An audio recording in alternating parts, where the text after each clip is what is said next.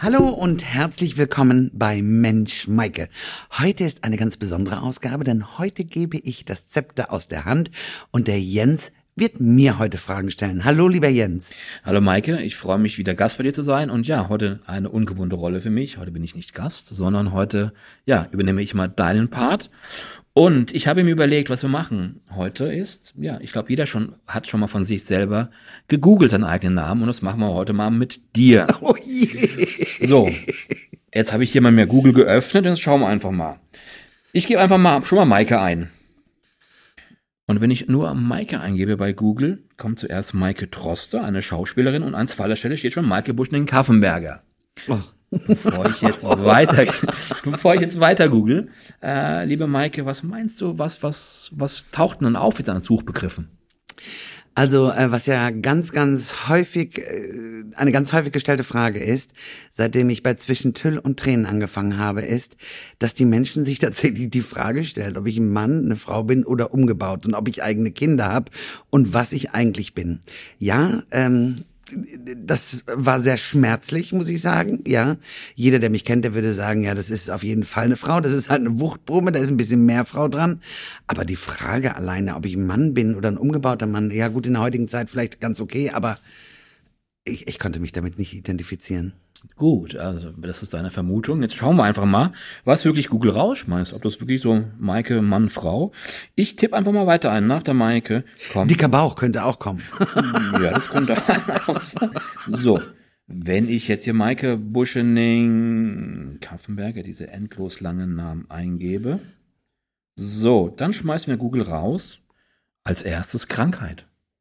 Ja, wahrscheinlich wegen meinem dicken Bauch. Ja, das könnte, könnte sein.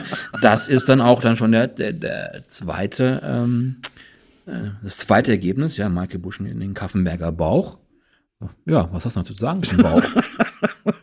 Also, äh, ob das jetzt eine Krankheit ist oder nicht, ich habe auf jeden Fall Intoleranzen. Und je nachdem, was ich esse, bläht sich mein Bauch wahnsinnig auf und ich kann gar nichts dagegen machen, ich kann auch gar nichts dafür machen, außer immer wieder auszuprobieren, worauf mein Körper reagiert. Mhm. Und ähm, ja, es ist wahnsinnig schwierig, als Frau von 52 Jahren abzunehmen.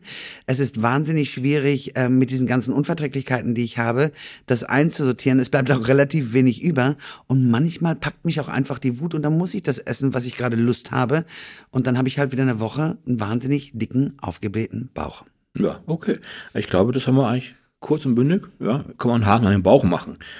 Das nächste ist dann Maike Buschling-Kaffenberger. Früher Maike Busch den Kaffenberger früher. Ja, war, wird auch gesucht, ja. Oh, das, das kann ich sagen. Ah, früher geht früher. es. Früher war ich eine Partynudel. Also ich glaube, es gibt keine Party, die ich äh, ausgelassen habe. Ich war schon immer ein Lebemensch und ich habe alles eigentlich ähm, ja mitgenommen, was Spaß gemacht hat, was mich zum Lachen gebracht hat und was für mich Lebensfreude bedeutet hat.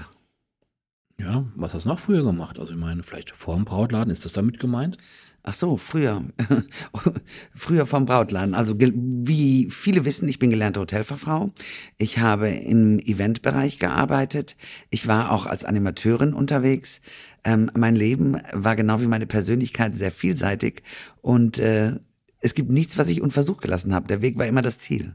Ja, und ich glaube, was auch viele nicht wissen, ähm, was, ja, du hast ja ähm, auch viele, äh, viel Zeit deines Lebens ja nicht in Deutschland verbracht.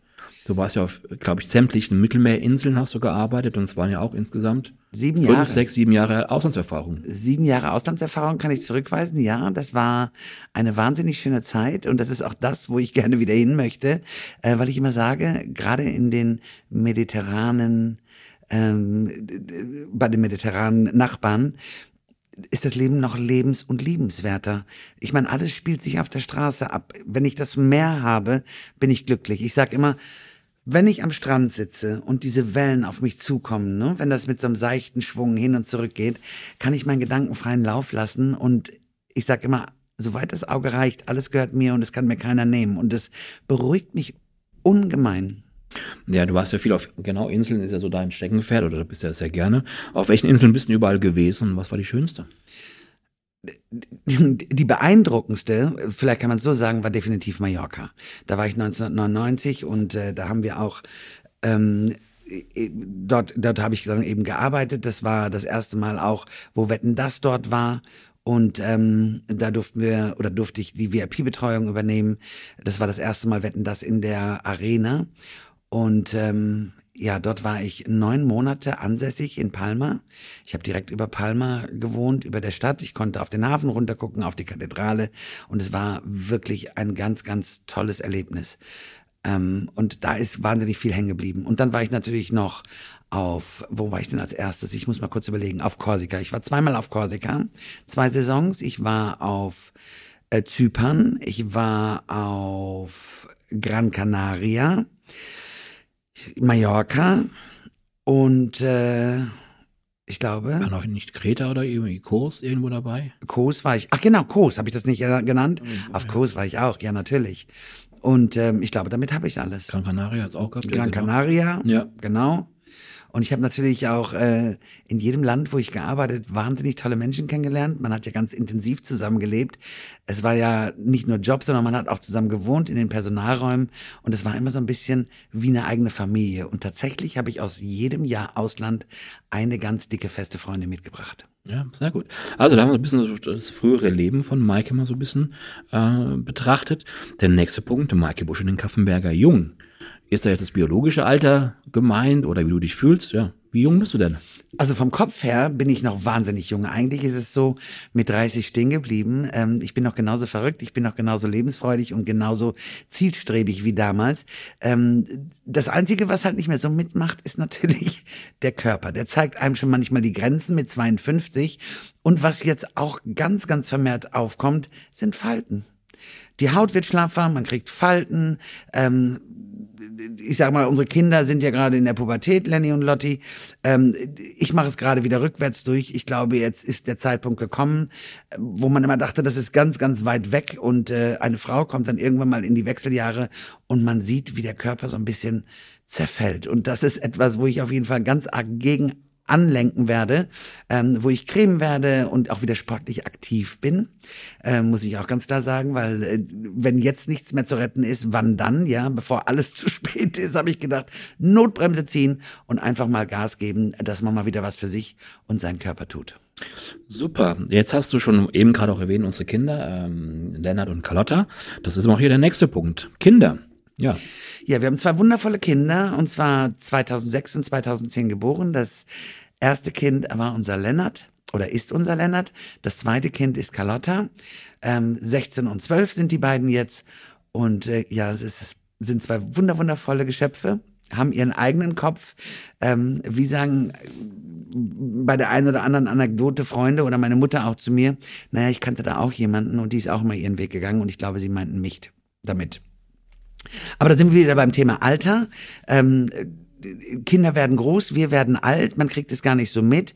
Und ähm, Alter, das habe ich noch vorhin auch vergessen zu sagen. Was ist Alter überhaupt?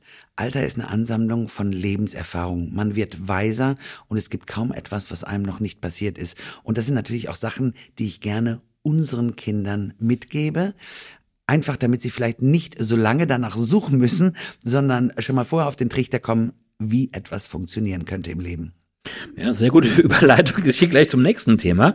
Der nächste Punkt ist nämlich, ja, unsere Kinder wachsen damit schon eigentlich schon immer aufgewachsen. Wir mussten uns da so ein bisschen reinfuchsen. Aber das ist das Thema Instagram. Social Media nimmt immer mehr ja, Platz in unserem Leben ein. Äh, Instagram, was hast du zum Thema Instagram und Social Media zu sagen, Maike?